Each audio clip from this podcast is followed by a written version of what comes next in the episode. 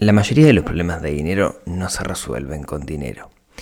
Y hoy vamos a hablar de quizás el problema más común entre muchas personas y que no lo reconocen o no se dan cuenta que lo tienen. Vamos a hablar de una de las cosas que más nos complica la vida cuando en términos de dinero nos referimos. Vamos a hablar de la falta de control financiero. Vamos a ver cómo nos incide y vamos a ver cómo comenzar a solucionar ese problema.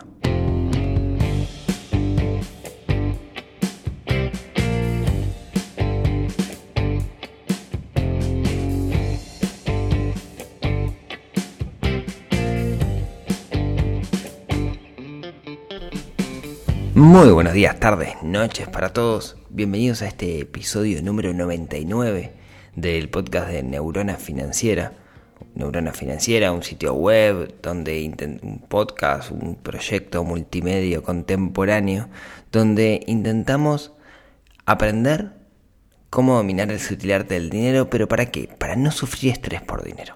El dinero es algo que tenemos en nuestras vidas, el dinero es algo con lo cual tenemos que aprender a lidiar y nadie nos enseña. No tenemos que estresarnos con dinero, podemos no estresarnos por dinero a pesar de que no ganemos fortunas. La clave es saber utilizarlo. Y Neurona Financiera habla de todo eso. Y hoy, hoy vamos a hablar de un tema que a mí en particular me parece súper interesante. Déjenme contarles primero cómo llego a este, a este tema.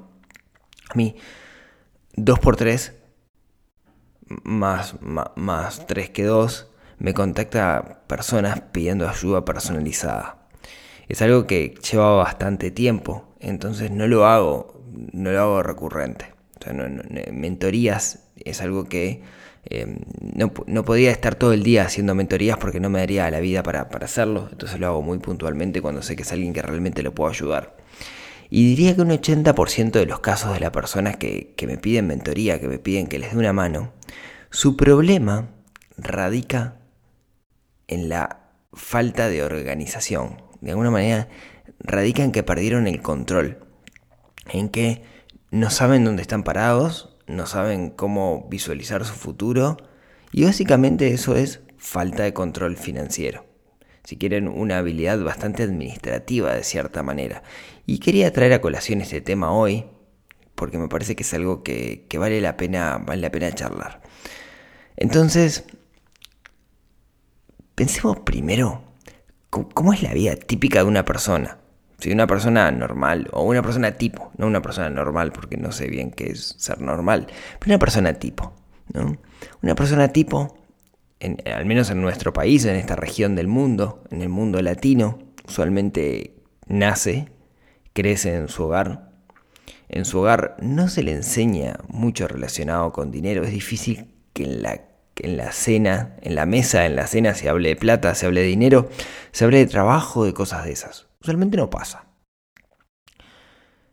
En algún momento empieza a estudiar, le va más o menos bien o más o menos mal en el estudio, y acá pueden pasar dos cosas que consiga un trabajo asociado a su estudio, que se reciba de profesional y trabaje con algo relacionado a eso, o que se reciba o no, pero que su trabajo vaya por otro lugar, más relacionado por las condiciones de la vida, por situaciones que le pasan en ese, en ese camino. Seamos francos, ¿quiénes de nosotros elegimos el trabajo que tenemos hoy? ¿O el trabajo que tenemos fue resultado de un montón de circunstancias que parecen prácticamente aleatorias o de decisiones. Eh, creo que cada uno de nosotros, eh, de alguna manera, no elige lo que quiere hacer, sino que termina siendo lo que eh, te termina pasando, ¿no? En mi caso particular, yo habiendo estudiado ingeniería, en mi caso particular es bien anecdótico, porque habiendo estudiado ingeniería, para trabajar de ingeniero, que era mi objetivo, que en realidad cuando empecé a estudiar no tenía ni idea que sea un ingeniero, yo lo que quería era estar con computadoras todo el día, termino trabajando en un área comercial. Ya la vi y, no fue porque yo lo elegí en su momento. Bueno, sí, más o menos yo lo elegí, pero la realidad es que la, vida me fue llevando para ese camino hasta que tomé la decisión. Entonces, a lo que voy es que la mayoría de nosotros eh, nuestra, nuestra vida de adulto, nuestra vida profesional, no la elegimos. Ustedes dirán, acá podrán estar de acuerdo o no, esta es mi, teoría, digamos. Creo que nos terminan pasando un montón de circunstancias en la vida que nos llevan hasta nuestra vida adulta y a lo que hacemos hoy por hoy, y en parte también cómo nos relacionamos con, el dinero. Miren, si, tuviera que, poner una metáfora de esto, yo cuando, cuando era chico, en, en Shangri-La, que es el, el, barrio, el balneario donde yo crecí, no hay saneamiento. Bueno, ahora están poniendo, pero eh, entonces llovía, cuando llovía mucho, se llenaban las, canaletas, se llenaban de agua. Y solíamos jugar con un grupo de amigos, vivía, yo vivía en la esquina de una placita, entonces solíamos jugar con ese grupo de amigos a hacer barquitos de papel y dejar los barquitos de papel en la canaleta. Y jugábamos carreras. Con la falsa ilusión de que el barquito iba a ir para donde nosotros queríamos. Y en realidad nosotros lo único que hacíamos era hacer el barquito, ponerlo en el agua y después el rumbo del barquito era totalmente independiente de nuestra voluntad. El barquito iba para donde quería porque dependía si había viento, si venía una corriente de acá, si se enganchaba con un pasto de allá. Simplemente éramos lo que hacíamos el barquito. A mí me parece que muchas veces nuestra vida financiera o, nuestra vida en términos generales es igual, ¿no? Nosotros armamos el barquito, lo ponemos en el agua, pero nunca le decimos a dónde tiene que ir. Y va a depender mucho de las corrientes que se generen, va a depender mucho de las cosas que nos pasan, a dónde vamos a terminar llegando. En resumen, creo que nosotros no controlamos muchos aspectos de nuestra vida, sino que reaccionamos sí tenemos control, sí elegimos cómo reaccionar a algunas cosas, pero somos como ese barquito, los factores externos nos van llevando para acá, para allá, para acá, para allá, hasta que terminamos en algún lugar. Y de alguna manera nuestra vida financiera es sinónimo de eso. No la controlamos, simplemente reaccionamos a un montón de estímulos y elegimos, elegimos eh, cómo, qué hacer, digamos, ante esos estímulos, pero lo que nos termina pasando es que no somos dueños de nuestro destino. Y justamente las finanzas personales, justamente este camino que, del que venimos hablando en este podcast, lo que busca es que nosotros controlemos nuestro destino, que usemos la herramienta del dinero como un fin para algo. Ese algo es nuestro destino, es hacia dónde queremos llegar. ¿sí? Eh, justamente se trata de usar el dinero a nuestro favor y no en nuestra contra. Muchas personas, como les decía, cuando se dan cuenta que tienen problemas financieros, eh, empiezan a revisar y descubren que en realidad su problema financiero es falta de control. Hay un montón de síntomas que son bastante comunes a personas que no controlan su situación financiera. Síntomas que quizás algunos de nosotros los tengamos. Déjenme contarles de, qué se trata o estas cosas. Primero, eh, ¿cómo lo sé esto? De haber hablado con cientos de personas. ¿sí? Cientos de personas, cuando empezamos a analizar su situación financiera, descubrimos que su falta de control tiene varias caras. No es simplemente la sensación de no tengo control, ¿no? Pero déjenme contarles algunos de estos síntomas comunes de personas que no controlan su situación financiera, sino que reaccionan a su situación financiera. La primera, no, no están en orden, pero quizás la primera que les quería comentar era cuando no llegamos a fin de mes. No llegar a fin de mes, cuando pensamos que no, no llegamos a fin de mes, lo primero que vamos a decir es, ah, claro, pues está todo muy caro, porque gano demasiado poco dinero. Y puede ser, puede ser, pero la realidad es que, y esto duele, ¿no? Si no llegamos a fin de mes es porque vivimos más allá de nuestras posibilidades. Capaz que nuestras posibilidades son re poquitas porque ganamos poco dinero y tenemos que enfocarnos en eso. Ahora, la mayoría de los casos, ah, esta mayoría de los casos con los cuales yo suelo, suelo conversar, no es el caso. El problema no es el poco dinero. El problema termina siendo que viven más allá de esas posibilidades. Y eso genera estrés, eso genera complicaciones, porque no sabes si llegas a fin de mes. Pero en realidad es porque estás gastando cosas que no podés gastar. Y ahí es donde radica el, gran problema. ¿Cómo lo hacen? Bueno, y acá viene, si se quiere, el segundo síntoma común de esto del no control, es que viven a crédito. Utilizan los medios de crédito a mansalva. Al final del día, el medio de crédito es lo que me permite vivir más allá de mis posibilidades. Porque si hablamos de hace 50 años, 60 años, donde no había mecanismos de crédito súper comunes, en realidad vos gastabas lo que tenías. eventualmente te podían hacer la libretita en el, en el almacén, pero no mucho más.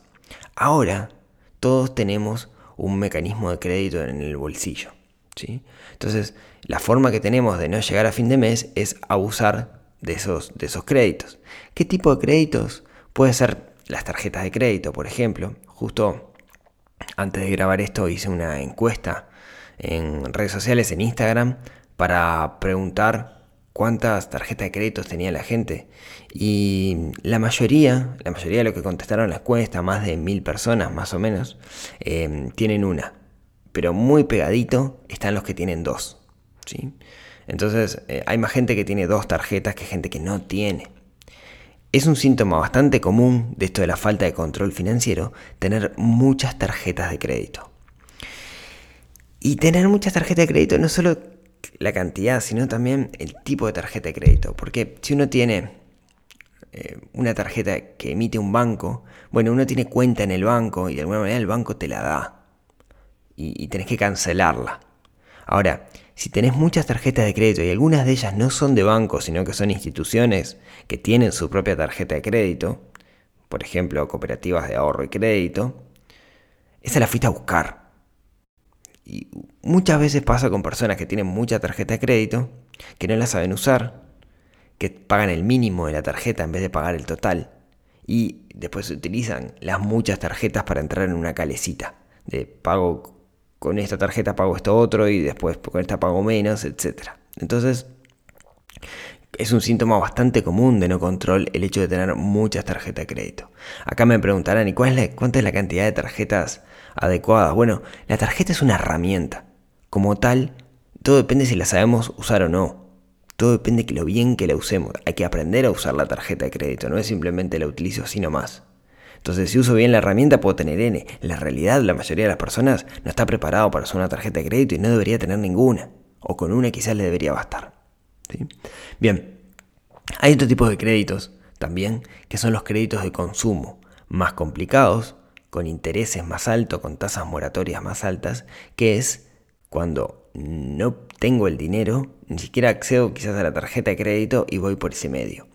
De hecho, existen muchos comercios, en particular en el interior, no tanto en la capital, donde vas a comprar el par de zapatos y hay una persona de la empresa de crédito en la zapatería que te da el crédito. O sea, ni siquiera lo compras con tu dinero, ni siquiera tenés que preocuparte por tener el dinero. Después ves, y después te le cuentan del sueldo directamente. Hay gente que prácticamente cobra y le saca muchísimo dinero por estos conceptos.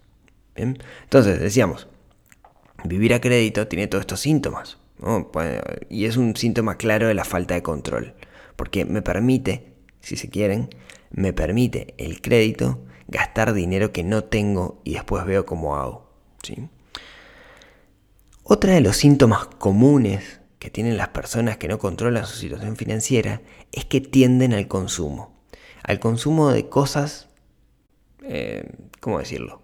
De, baja calidad o, mucha cosa, mucha cosa mala. Eh, hay un dicho, hay un dicho inglés que dice, no soy demasiado rico como para comprar cosas baratas. Y hay como una tendencia a esto en la gente que no controla, que compra mucha cosa de mala calidad. Pero termina teniendo muchas cosas, cosas que de repente para un uso la tiene ahí. De nuevo, ¿no? ¿Cómo lo puede hacer? Eh, por el crédito, básicamente. ¿sí? Eh, es normal que una persona que no controla su situación financiera tenga muchas cosas. Uno va a la casa y va a encontrar una casa abarrotada de porquerías. Eso es, bastante normal. De hecho, es como todo lo contrario del minimalismo. ¿no?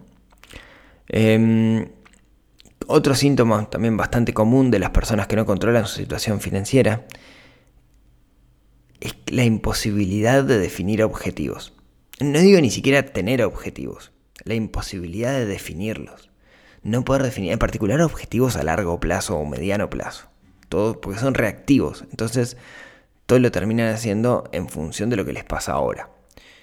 Como saben, los objetivos en el mediano y largo plazo es, es clave es clave en esto de, construir un, plan financiero personal, es, clave, tenemos que saber definir un objetivo, pero muchas veces estamos tan enterrados, estamos tan ocupados reaccionando a las cosas que nos pasan, que no nos damos el tiempo de, o ni siquiera nos damos la posibilidad de definir objetivos, lo vemos como algo totalmente imposible. Pero definir objetivos es algo sumamente importante. Otra de las características que tienen las personas que no controlan su, situación financiera, que no tienen el control, es que se le terminen, esto es bien, bien práctico, ¿no? Pero es que, se, le, venzan las cuentas, ¿no? Personas que, uy, se me venció la UTE ayer, se me venció la electricidad, se me, venció el teléfono. Algún día tengo que ponerla en débito automático para que no se me venza. Bueno, eso es un síntoma claro de falta de control. ¿no? Conozco algunos casos, conozco algunos casos eh, anecdóticos de esto, de personas que básicamente preferían no pensar en las deudas que tenían para no enfrentarlas y después el día de mañana, cuando se quisieron acordar, tenían deudas enormes porque tenían que pagar intereses. Entonces, es un síntoma bien claro. Y si quieren, en sí es bien, bien directo a aquellos que no controlan, ¿no? es bien administrativo. Obviamente, otro de los temas es que aquellos que no controlan su situación les es muy difícil ahorrar, ¿no? Les es prácticamente imposible ahorrar o les es prácticamente imposible pensar en la posibilidad de ahorrar. ¿Por qué? Porque van a gastarse todo lo que ganan. Y de nuevo, no, quizás ganen poco y no les dé, pero la mayoría de las veces, al menos en casuística, no es así. Siempre hay eh, gastos que se podrían recortar, pero ni siquiera visualizan esa, esa, esa posibilidad. Otra característica que tienen estas personas que no controlan su situación financiera es que, a pesar de todo lo que hablamos, tienden a hacer regalos muy caros. Hay una gran explicación y podríamos hacer un episodio específico de ese tema, el tema de los regalos, pero tienden a gastar mucho dinero en los regalos, quizás más dinero del que pueden. De alguna forma es una manera de demostrar a los demás que sí tienen control y de demostrarse a sí mismo, pero gastar mucho nunca es sinónimo de, que controlan. Y otra, y por último, para, para, terminar, alguna otra síntoma que es súper común en esto es el, la sensación de angustia. ¿sí? A ver, creo, perdón, creo que hay dos caminos cuando alguien no tiene el control. El camino de la angustia, que como creo que lo comentamos en algún momento, la angustia siempre es que estoy haciendo algo que va en contra de mi naturaleza, en contra de mis valores. O el camino de la evasión, de prefiero no pensar en esto. Por un lado, me siento impotente y por otro lado, para no sentirme impotente, ni siquiera pienso en esto, ya de alguna manera se va a resolver. Esos son estos síntomas comunes de la falta de control financiero. Y tomar el control no es fácil. Tomar el control es, algo difícil porque, no, no, quiero demonificarlo, no quiero decir que es una cosa imposible de hacer. Se puede, se puede armar un plan financiero personal pero no es sencillo, más que nada si no tenemos la motivación adecuada. Muchas veces las personas encuentran su motivación en lo que algunos autores le llaman el momento eureka. Un momento eureka es un momento de revelación que te pasa algo que decís, yo no puedo más. No sé, por ejemplo, te das cuenta de que no puedes pagar por primera vez la tarjeta de crédito porque debes más de lo que tenés. O querés comprar algo y no tenés plata. O vas al supermercado y te rebotan la tarjeta y sentís por primera vez esa vergüenza. ¿no? Son momentos que rápidamente nos ayudan a cambiar un paradigma. De esto se trata, se trata paradigmas esto, ¿no? Se trata de el paradigma de necesito tomar el control de mi situación financiera. Si no tenemos estos momentos eureka, si no logramos tener estos momentos de revelación, y bueno, tenemos que hacerlo por medio del camino difícil. Y camino difícil, no tenemos una motivación externa, algo que nos despertó, tuvimos una bofetada, no tuvimos los pingüinos de Halls que vinieron y me dieron una cachetada todos al mismo tiempo, sino que empiezo a hacerlo de a poco. Y la forma de hacerlo de a poco, la forma de ir viendo dónde estoy parado, no es otra cosa que ese viejo y querido hábito de construir el registro de gastos.